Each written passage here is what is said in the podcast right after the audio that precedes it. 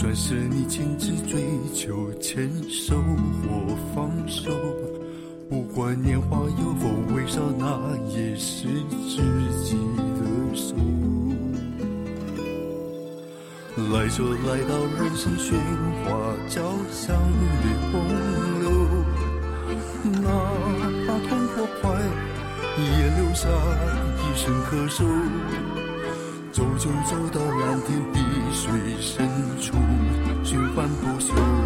啊，北京时间的二零二一年四月二十九号的下午十三点二十四分，各位，下午好。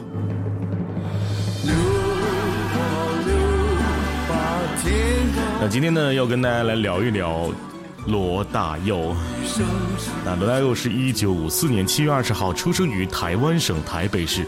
台湾省苗栗县客家人，祖籍是广东省梅州市梅县区，中国台湾男歌手、词曲创作人、音乐人、作家，有台湾流行音乐教父之称。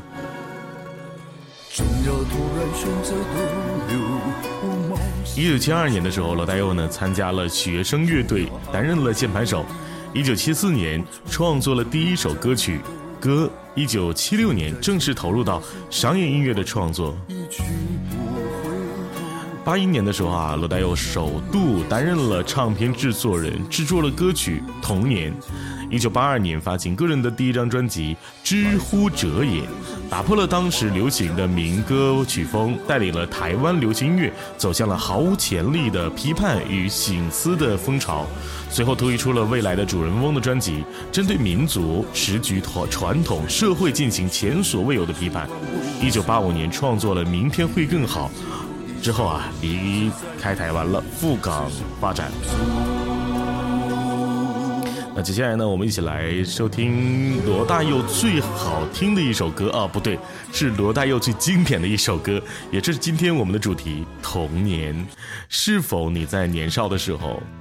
当时我记得有一本书叫《一点通》，呃，我们这边是这样的，最后的一页里面有罗大佑童年的这首歌，《池塘边的榕树上，知了在声声的叫着夏天》，一起回忆年少。池塘边的榕树上，知了在声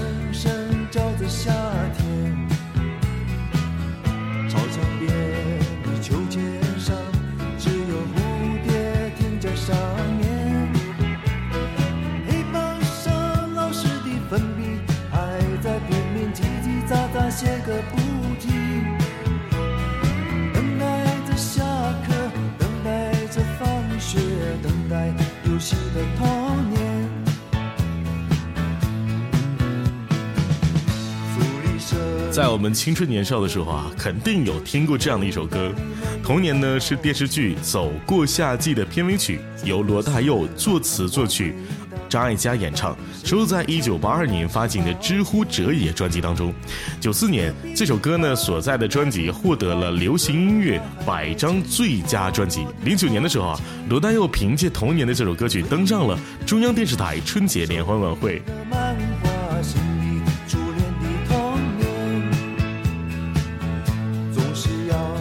睡觉前才知道功课只做了一点点感谢默爱送来的礼物，谢谢。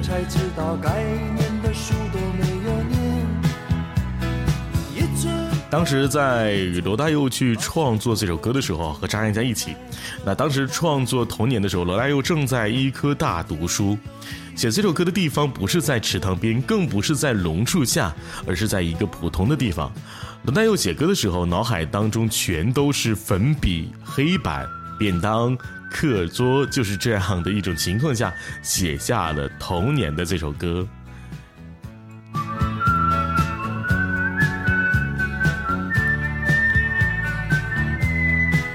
好的，欢迎 Harry Liu So，欢迎初心。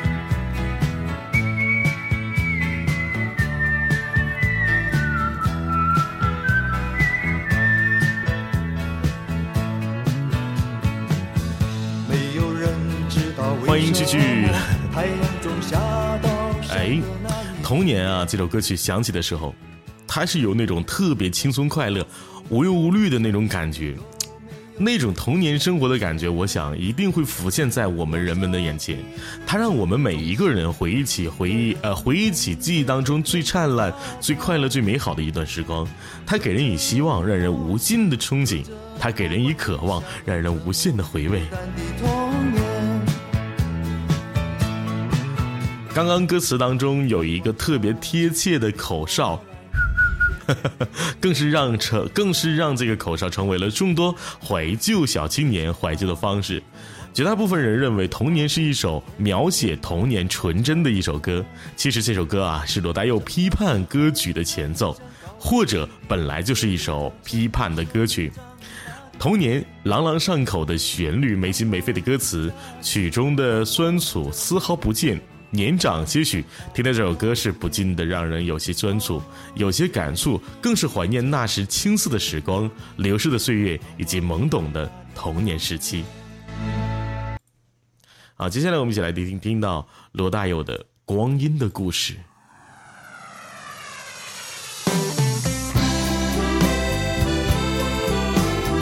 欢迎不起，欢迎阿纯。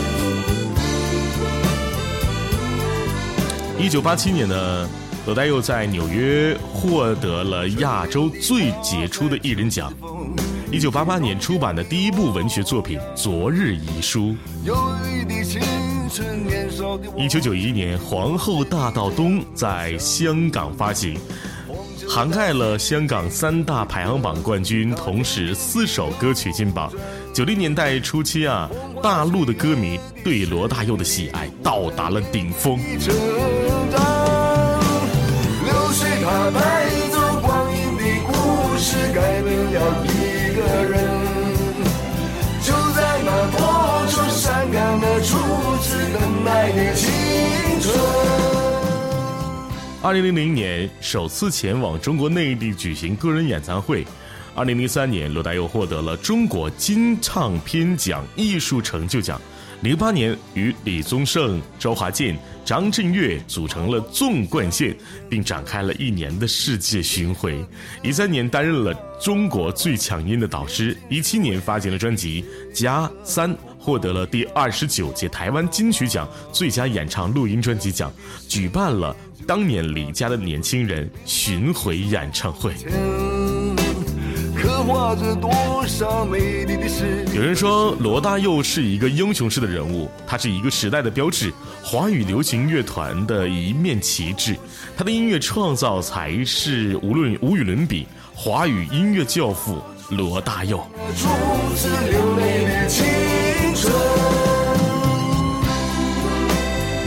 欢迎二访，万种风情。一九五四年七月份的时候，罗大佑呢出生于医生的世家。五岁的时候，罗大佑便开始学习钢琴，毕业于中国医科大学医学系，医师高考及格。一九七二年的时候啊，罗大佑呢又参加了学生乐队，担任键盘手，从此开启了音乐演艺活动的脚步。熟悉的我，有着旧日狂热的梦，也不是旧日熟悉的你。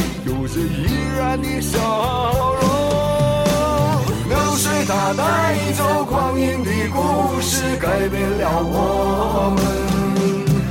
就在那多愁善感的初次回忆。哇，第一局 PK 赛就失败了，太难了。那接下来聊一聊罗大佑。一九八零年，罗大佑大学毕业之后啊，在台北的一家医院放科呃放射科工作。但最终呢，罗大佑因为对音乐的热爱难以割舍，那便，呃，辞去了工作，成为了职业的音乐人，为电影《搭错车》创作了插曲《是否一样的月光》和主题曲《酒干》。汤麦沃，同时期呢，创作了《光阴的故事》《将进酒》《走不完的路》《青春舞曲》等等等等。呃，同时呢，在一九八二年四月二十一号，在台湾出版了首张创作专辑《知乎者也》。一九八五年，协同张艾嘉、李寿全等创作了《明天会更好》后，离台赴港发展。怎么也难忘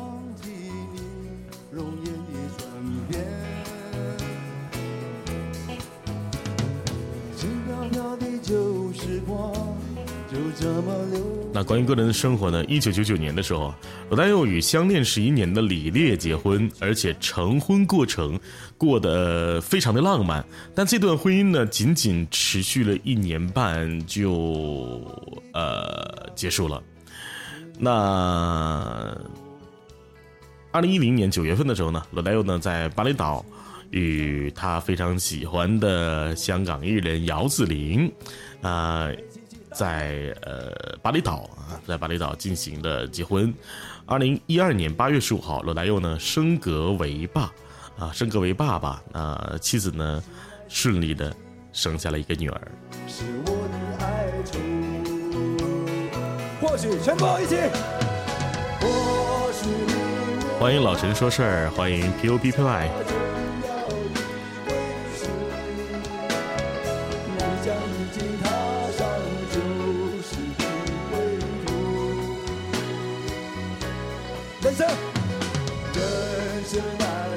那说到的罗大佑哈，二零零四年呢，罗大佑为抗议美国要求台湾协助出兵伊拉克，那罗大佑呢公然在台湾新主的演唱会剪断美国护照，放弃美国国籍。同年台湾呃发生了三一九枪击案啊，罗大佑在随后推出的专辑《美丽岛》当中收录了绿色恐怖分子的歌曲。二零一五年四月二十三号，罗大佑亮亮相第五届北京国际电影节闭幕仪式。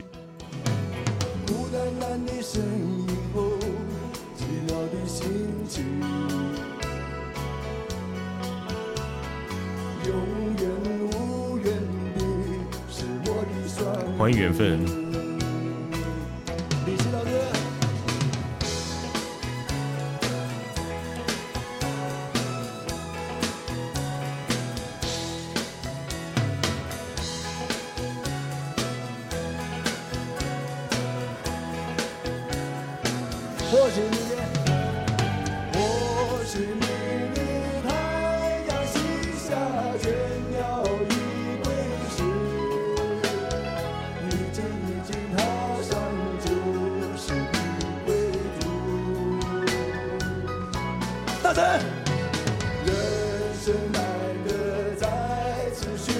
感谢露西。其实你看啊，我刚我现在正在播放的是恋曲一九九零的现场版，那恋曲一九八零也是罗大佑在《知乎者也》的当啊专辑当中放的一首非常好听的歌曲。恋曲一九八零，你是否听过呢？那稍后呢，大同将为大家去播放恋曲一九八零，一起来听一听恋曲一九八零是什么样的歌曲。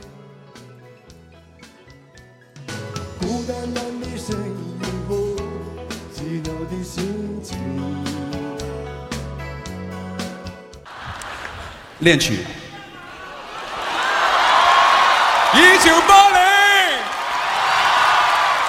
那现在呢，即将为大家播放的是纵贯线的恋曲一九八零，在二零一一零年台北终点站演唱会当时演唱的。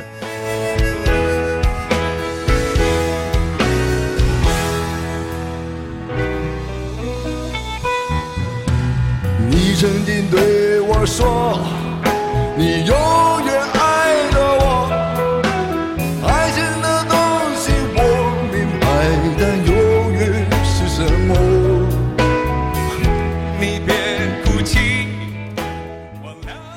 在外界呢，有很多人对呃罗大佑有很多的一些评价，比如说华语金曲奖是这样评价的：他是台湾流行乐坛的教父，他的出现是台湾乃至整个华人当代文化史上最重要的现象。罗大佑的作品批判和社会启蒙意识、大时代感以及摇滚与东方美学的结合，堪称华语乐坛的丰碑。周杰伦呢也说道。周杰伦说：“我觉得罗大佑是一个时代性的歌手，很少的歌能流传超过三年的，但罗大佑的歌可以。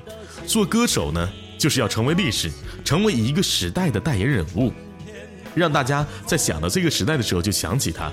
我的目标就是像罗大佑一样，成为一个时代的音乐教父。”李宗盛说：“罗大佑是一个时代的标志，他的音乐创造才能是无与伦比的。”可以说，他创造了台湾音乐的一个历史阶段。他的创作内容都是对整个社会的一种描述，他是时代造就的英雄，敢于揭露社会的一些现象，他是真正的台湾音乐界的重量级人物。齐秦也说，说他的罗大佑的歌呢是以批判为主的，有时候听他唱歌骂人也很过瘾。从罗大佑的歌当中，我学到的是唱歌要真实，贴近生活真的很重要。那苏炳说，罗大佑的音乐是非常有深度的，因为他是一个非常有思想的人，因为他的思想是一个非常独特的，他有与人不同的见解，而且他的表达方式也非常特别特别的诱人。如果我来形容他，他应该是一位奇才，奇特的奇，奇特的才能。白岩松说，通过罗大佑的音乐，可以在歌声当中找到十年前的自己。他的歌适合在很个人的空间当中安静的去面对和回忆。罗大佑是一个人的两个极端，一个是摇滚的、哲学的、理性的，另一个则是伤感的、脆弱的、柔情的。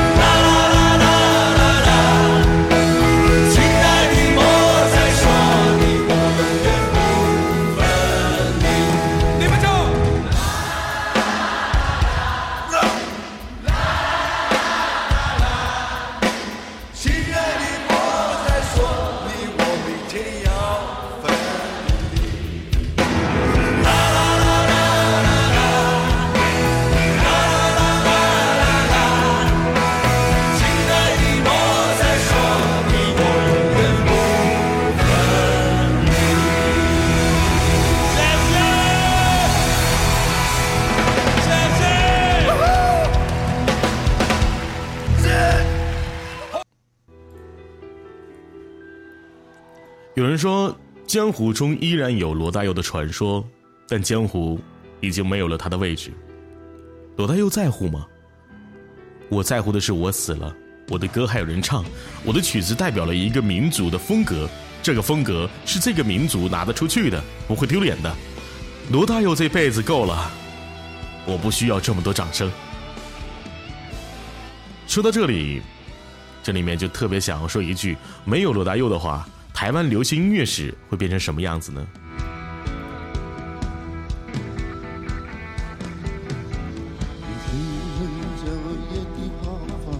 家是什么？家是父母把生命延续到孩子身上，孩子再把生命循环下去。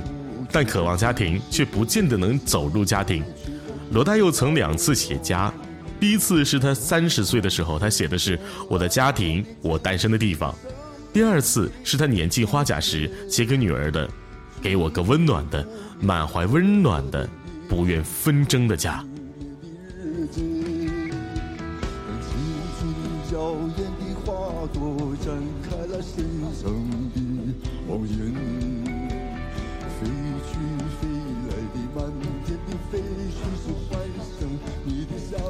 台湾经济起飞的那段时间里面呢，有过一个价值混乱、很物质的过程，各种社会问题如乌云般的笼罩在了台湾的上空，民众时刻处于的压制、压抑的时刻。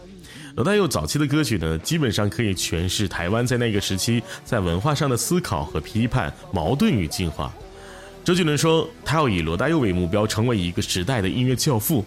李宗盛说，罗大佑才是真正台湾音乐界重量级的人物。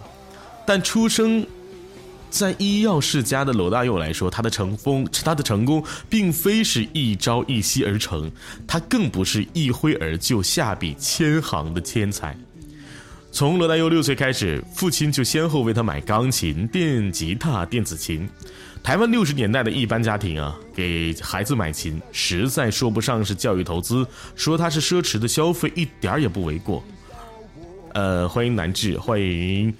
分析是吧？呃，不是录播，我们一起来聊罗大佑。可能对于有些人来说，罗大佑这个字眼好像有一点点的不熟悉了。但对于我而言，经常听他的那些歌曲，也经常在呃 KTV 去演唱，比如说《光阴的故事》啊，《恋曲系列》呀，《童年》啊，《你的样子》啊，真的是。耳熟能详啊！欢迎绵绵。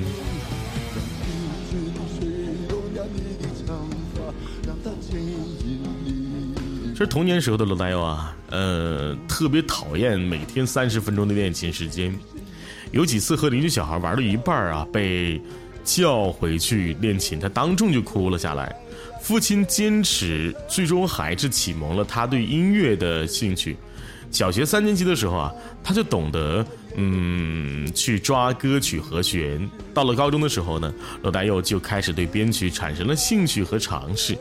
上大学后啊，罗大佑大部分的时间都在听音乐，他开始大量的买唱片。五年下来，大概有一千多张左右，宁可少吃一顿饭，也不少买一张唱片。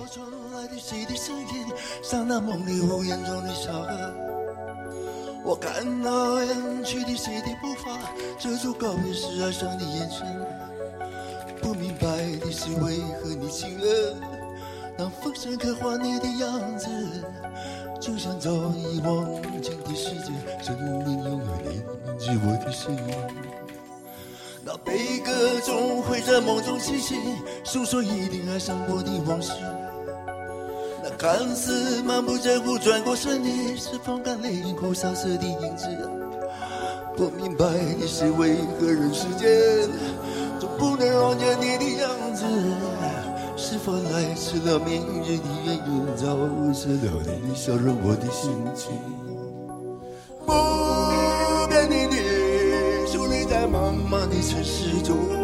有一天呢，电影《闪亮的日子》的副导演打电话给。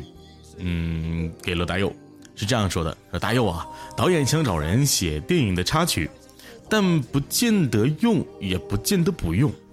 罗大佑联考期间组织成立了洛克斯合唱团，三个月后，罗大佑战战兢兢地把它交给了导演时，导演咦，哎，这样的一说，比我想象的还好啊。听了这句话之后啊，罗大佑拼命地咬住了嘴唇，忍住内心的狂喜，我大概有个工作了。他做梦也不会想到，他就这样的一脚 踏入了音乐这个行业，而且还变成了罗大佑他一生的志业。从小学一年级到大学七年级，罗大佑写了几首影响他一生的歌，《童年》《鹿港小镇》《光阴的故事》《光阴》《乡愁》，成了这个时期罗大佑歌曲当中无以言喻的感动。就像那个时代，台湾所有的文人怀着对中原的眷恋，谱写着华夏民族原生情感，家潜意识地贯穿了他创作的主线。或许在他内心深处最浪漫情怀所在，便是归宿。就像早已忘情的世界，曾经拥有你进我的心里。不变的你，终于在茫茫的城市中聪明的孩子提着心爱的。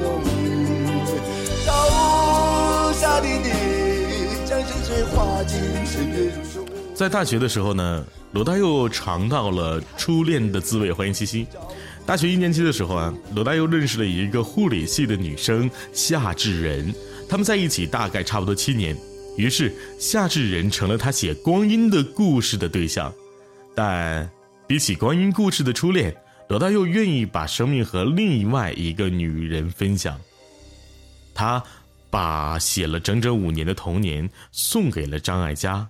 却仅仅花了三十分钟完成了爱情这东西，我明白，但永远是什么？恋曲一九八零和初恋告别。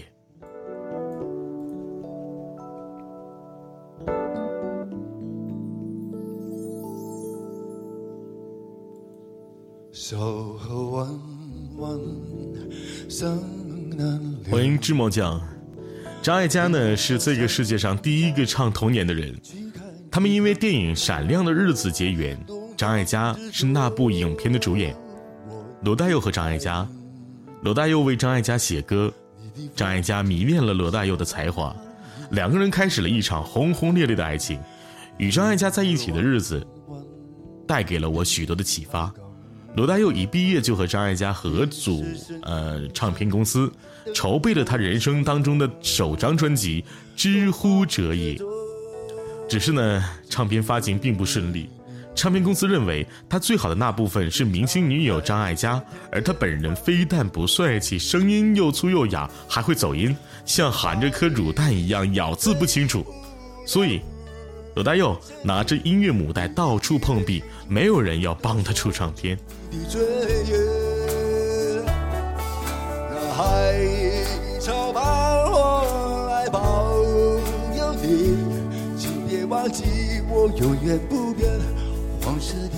不过好在当时成立滚石公司说，呃，我们也是年轻人，反正出这张也不枉我们干这一场，就算赔钱也没关系。当时是刚刚成立滚石公司，后来呢，没想到唱片就此大卖。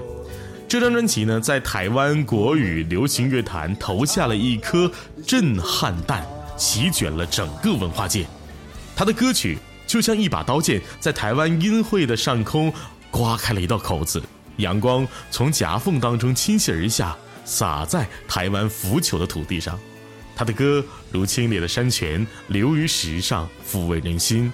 他的歌让台湾一点一点的痊愈，变得丰神异彩。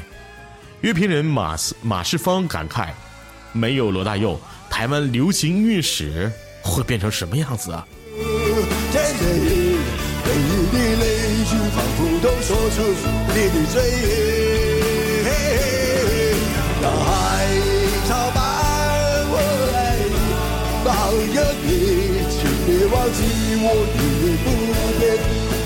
在第二年的时候呢，未来的主人翁问世，这张专辑。丰富、深邃、张力十足的音场，至今仍令人感叹。不仅领先台湾乐坛，就算摆在全世界也毫不逊色。有人评价说，崔健有些符号化，李宗盛少了点时代感，周杰伦略倾向于炫技，还没领悟到大巧不工的味道。而无论在旋律与编曲的原创性、歌词和音乐的咬合，乃至对大时代的影响。很难找到和罗大佑比肩的。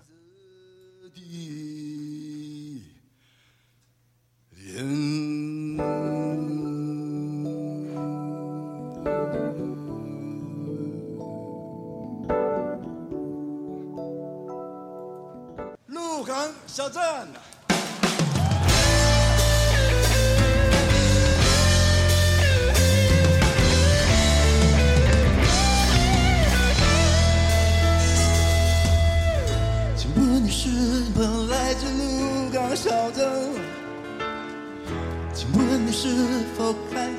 呃，现在是北京时间的十三点五十一分，周四的下午，鹿港小镇这首歌曲你听过吗？这首歌曲呢是罗大佑一九八二年发行的首张个人专辑《知乎者也》当中的第一首歌曲。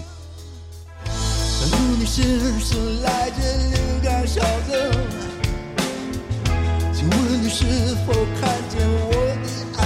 鹿港小镇呢？这首歌呢，有业内的人士评价哈，说这首歌曲是罗大佑第一支政治歌曲，呃，词曲皆由罗大佑本人包办，但是他本人却未曾见呃未曾到过歌曲当中唱到的鹿港小镇。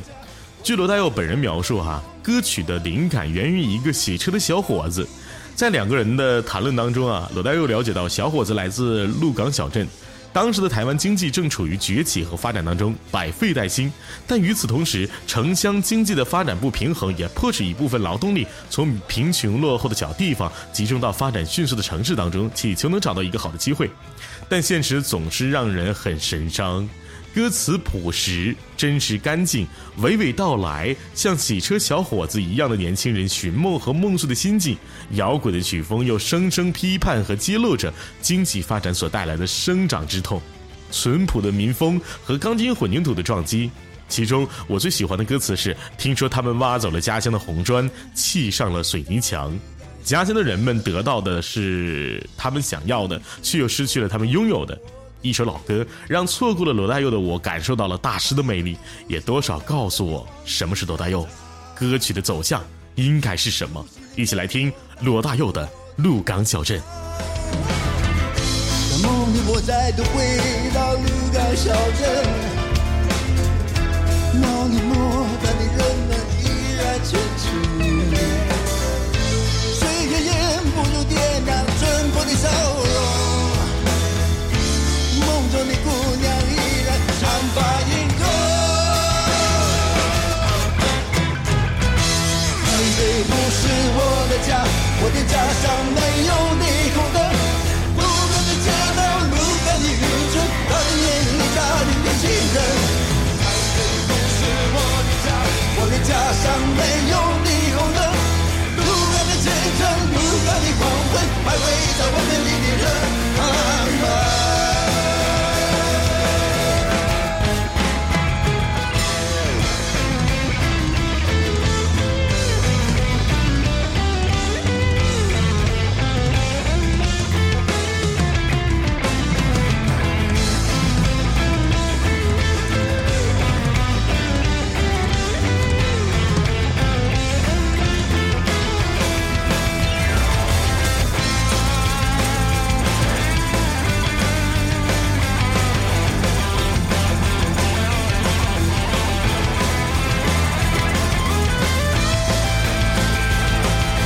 欢迎萌新新，欢迎间谍。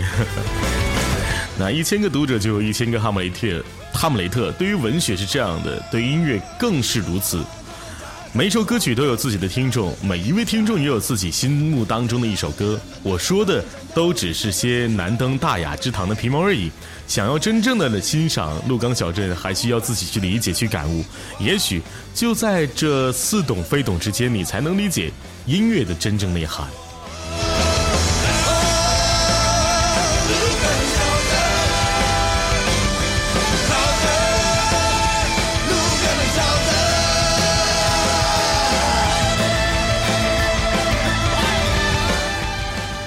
欢迎蜜糖，罗大佑呢是第一个把中文流行歌曲的意识形态从天真纯情、风花雪月的状态带到了这个世故的世界。只是他为别人找到不满的宣泄口，自己呢却在寻找着归宿。与张艾嘉的那段感情令他受了很多伤。一个刚才医学院毕业的学生。在一岁父亲就过世，十六岁就开始演戏的张艾嘉面前，“我爱你”三个字显得多么的单薄而苍凉。这张专辑从一贯的犀利批判的作风，转向思考环境跟人的依存关系之后所引发的一种心灵上的疲惫，开始渴望寻求家的温暖。从男孩成长，成长为一个成熟的男人的罗大佑，第三年出了专辑《家》，这令很多人无法接受。各大媒体费尽了大墨笔大量的笔笔墨啊，批判他这个社会青年代言人是个谎言，在人们的眼中，他就应该像个圣斗士一样，永无休止的质问这个世界。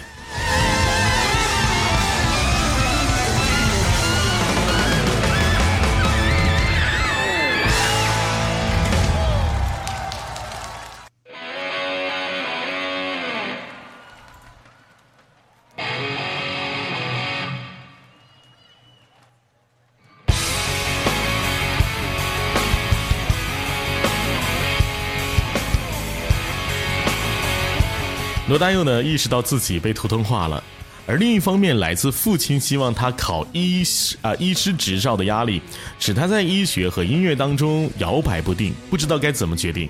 最后，一九八五年的罗大佑远走纽约，让自己归零。在纽约的街头，社会现实就像是一面镜子，他看到黑头发、黑眼珠、黄色面孔的民族标志底下，是整个民族血脉相连的归属渴望。不论你来自台湾、大陆、香港，或是亚洲其他地方，祖先崇拜、族规家风、血缘情绪，都界定了我们每一个人的身份和历史脉搏。那接下来呢？我在公屏上发一下罗大佑在纽约的一张照片。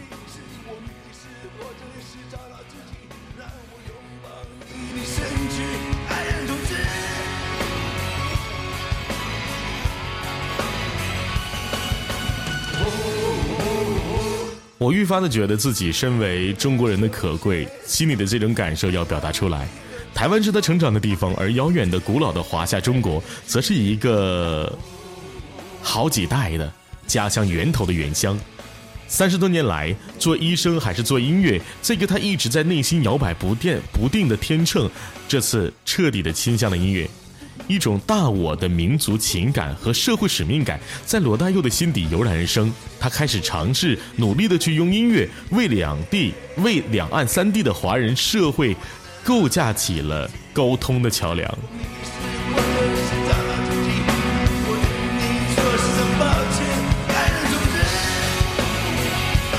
在一九八七年的时候呢罗大佑去了香港定居创办了音乐工厂开始专心做做音乐。他将民族观去融入到了音乐当中，《海上花》《东方之珠》《船歌》《恋曲一九九零》这些的中国风格流行歌曲，写尽了遗落族群的沧桑和踌躇。抚慰了中国移民的思乡情怀，这种东方曲调再一次撼动了华语流行乐坛，也影响了其他的创作者，比如李宗盛的《鬼迷心窍》等等等的歌曲。那当时呢，罗大佑也组建了一个团队，分别是由罗大佑、周华健、李宗盛、张震岳一起组的纵贯线。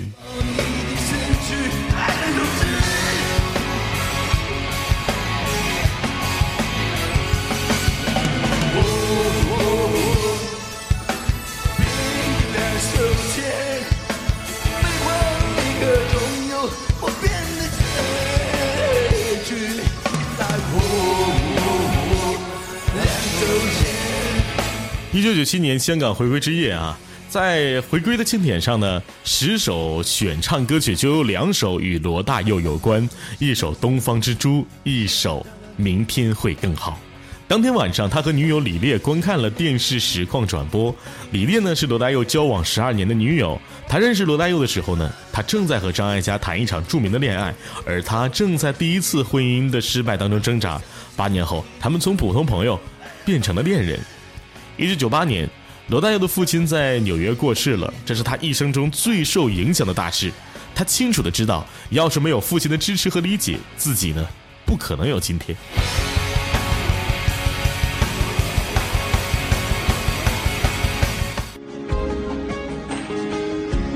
当亲人死掉之后，你发现自己完全无能为力的去做任何事情的时候，我信仰了基督教。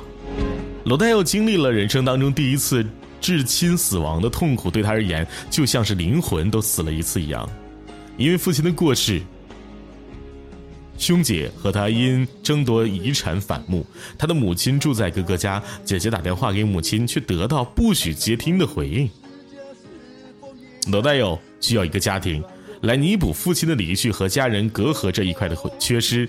有一天，他和李烈经过纽约的市政厅，罗大佑对他说：“我们进去结婚吧。”而这段婚姻只持续了一年零八个月。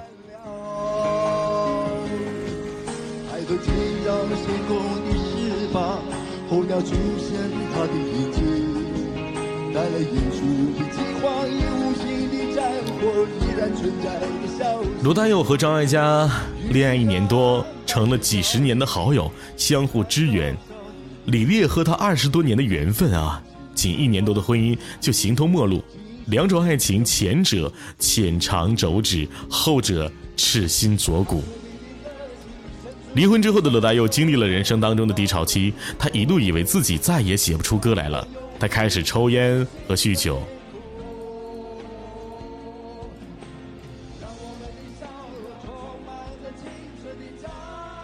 后来呢，他也变得焦虑与不安。他开始相信，这就是命。罗大佑在家里摆满了数不清的水晶，从台北、纽约到香港，再到北京，绕了大半个地球，搬了九次家。每搬一次家，他非得把房子买下来，心才能够定下来。家，对他而言，竟变得奢侈了起来。渴望家庭，却不见得能够去走入家庭。但不服输的个性使然。二零零二年，罗大佑迁移北京，展开了两岸三地不同的中国文化生活体验。并在上海等各地巡回演唱。二零零八年，他和李宗盛、周华健、张震岳这几个加起来快二百岁的老人组成了纵贯线乐团。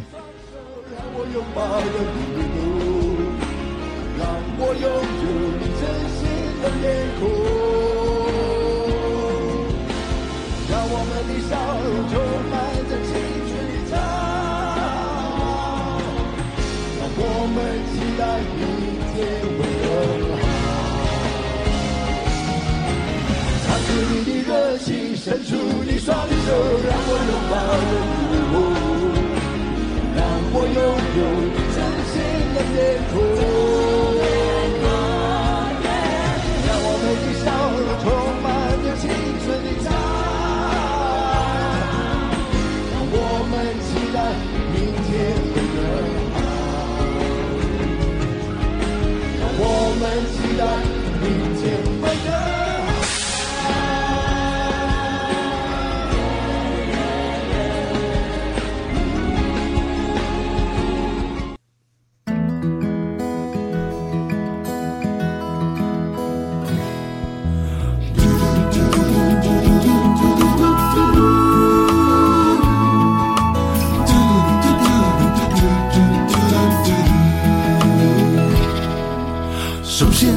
是被谁放在一起，然后要寻找一个失去的自己，宝贝，人和人像拼图游戏。其次是谁要先来讲究到底，情况还搞不懂得接触的规矩。二零一二年的时候呢，罗大佑再度结婚，两年后。妻子经历人工受孕产下的女儿，恋曲二一零零加是罗大佑等待女儿降生过程当中写下的歌。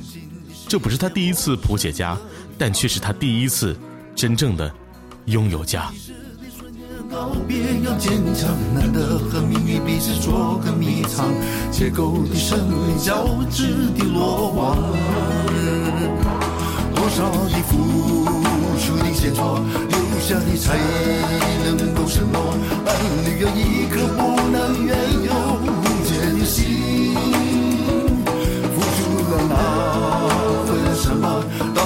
来算对或是给错，伴侣是隔离的终结，自我的追寻。再一次出太阳升起，再一次重逢问候之余，每一个握手将不再犹豫，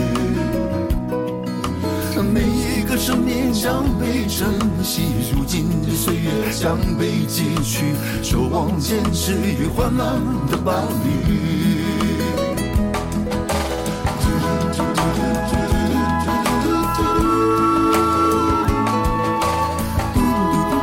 如今的罗大佑呢，早已经早就已经不是当年戴着墨镜、穿着黑衣、为时代绽放光芒的罗大佑。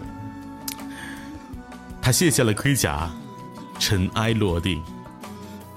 有人说，江湖当中依然有罗大佑他的传说，但江湖已经没有了他的位置位置。罗大佑在乎吗？我在乎的是，我死了，我的歌还有人唱，我的曲子代表了一个民族的风格，这个风格是这个民族拿得出去的，不会丢脸的。罗大佑这辈子够了，他不需要那么多的掌声。再一次日出，太阳升起，再一次重逢问候之余，每一个握手将不再犹豫。每一个生命将被珍惜，如今的岁月将被汲取，守望坚持与患难的伴侣，守望坚持与患难的伴侣，守望不知名患难的伴侣。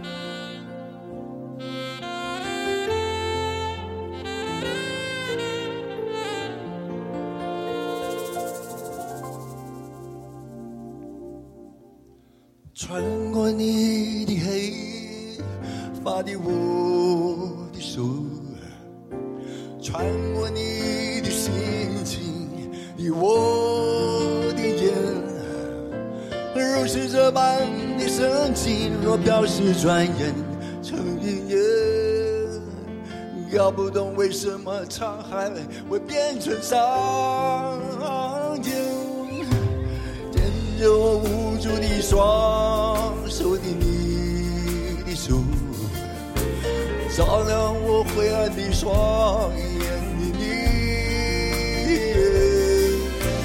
如果我们心存的冰冷的世界依然难改变，至少我还拥有你化解冰雪的容颜。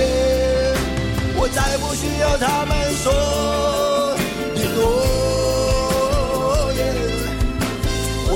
相信他们编的谎言，我再不需要他们。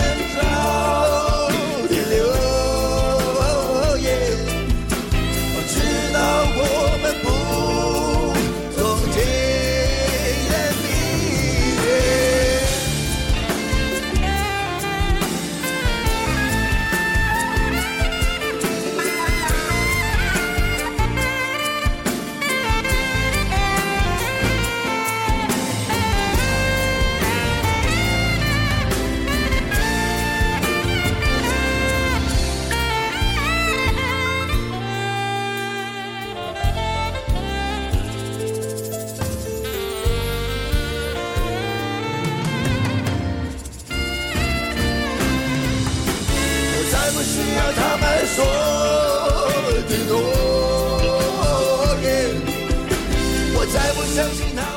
罗大佑说，一个人的一生当中会有三个家，一个家是父母给我们的家，第二个家是我们自己出外去寻找的那个家，第三个家是自己成立的家。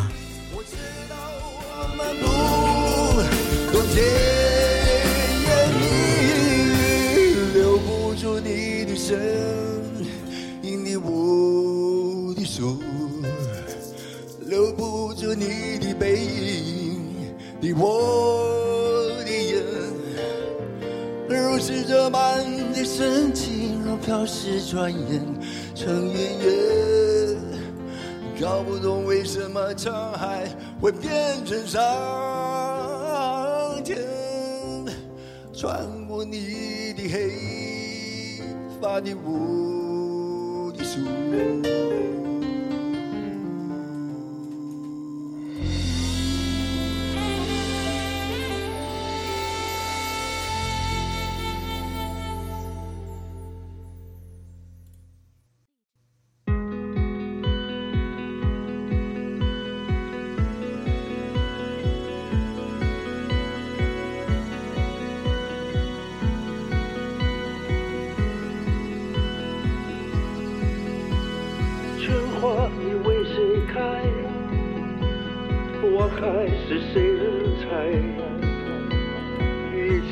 感谢星河送来的礼物。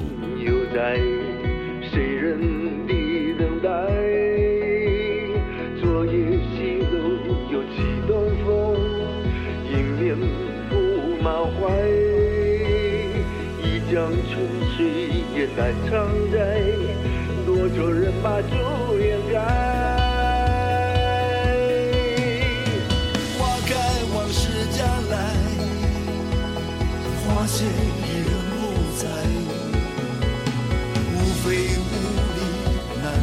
下午好。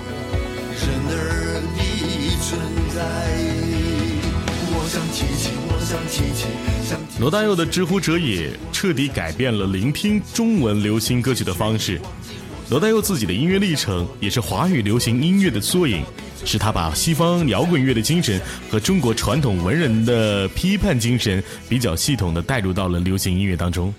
他自己也经过从黑潮时期的抗议歌手到转向香港成为大众歌手的转变，他的音乐几乎每一首都成为了经典之作，而因演唱他的歌曲而成名的歌星也不计其数。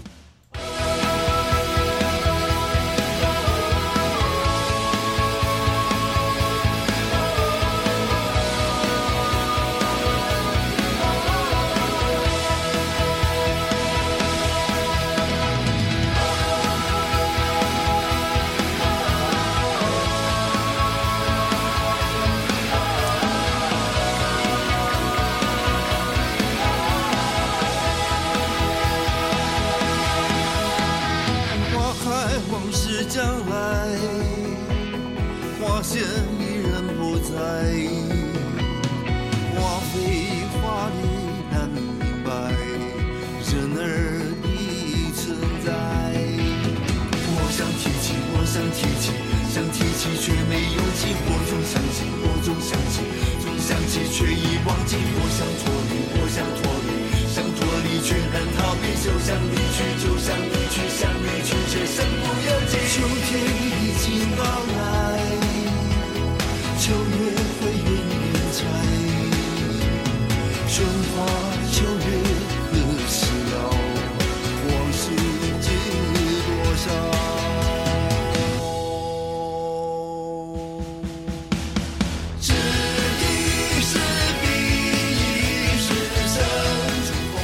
罗大佑的作品呢，对华人世界的影响不止于音乐。罗大佑将流行音乐做成了一种文化，一个时代的符号。作品当中清晰呈现了社会与人文信息、歌词的文化内涵和审美价值。旋律当中的自由与创新，首首都推动了一扇古老巨门的开启，使得我们在音乐之外看见了一个更开阔而诚实的视野。从二十几岁写歌，四十多年来，罗大佑见证了台湾的不少运动，看着从权威统治转向民主，也见证了华语流行音乐的变迁。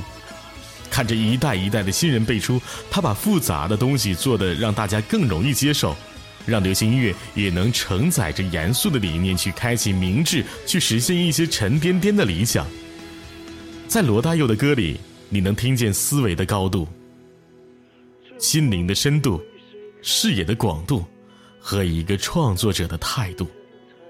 今天的直播到这里，即将要和大家说再说声再见了，希望你我。都能够去珍重，都能够去理解音乐教父罗大佑。最后一首歌曲来自罗大佑的《请珍重》，希望各位能够仔细聆听。今天直播到这里就和大家说声再见了，一起来听罗大佑的这首歌。希望我们一起都去喜欢这个人。悲欢难分难解，仲夏的夜安眠，月色穿透。我的心，朝夕无情的跋涉，奔波旧功名，半生渊博情难尽。山木然决心，血泪青春如昨天，少壮白首一眨眼。故乡在呼唤着幼年的名字，好熟啊！啊，母亲，请原谅我苍老的脸。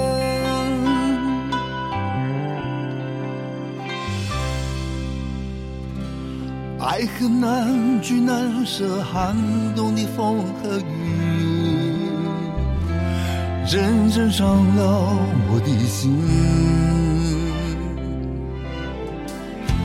反正的时间有烽火烧不停，旧事旧苦趁年轻。成长中要付出生命去磨练，粉身永远的向前。的号角又催促我迟疑的脚步啊，我的爱，请你珍惜这最后一面，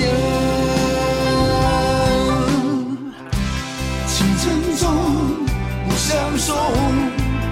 我的爱，我的人啊，别激动，别心动，别不由衷，没失去不会懂。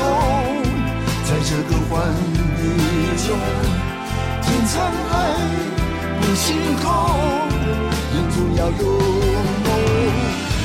蓦然决心，血泪青春如昨天，少壮白首一眨眼。故乡在呼唤着归来吧，孩子们遗忘。你想念，如何编织我这块容颜？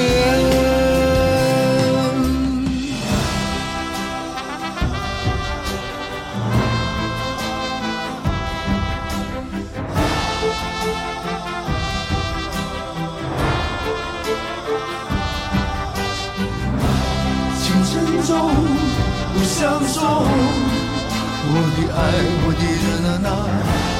别激动，你心痛，别不由衷，你失去不会懂。在这个欢愉中，天沧海，不星空，人总要有梦。满山红，请珍重，我的爱，我的热辣辣越心冷，越心痛，越言不由衷，没结果不会懂。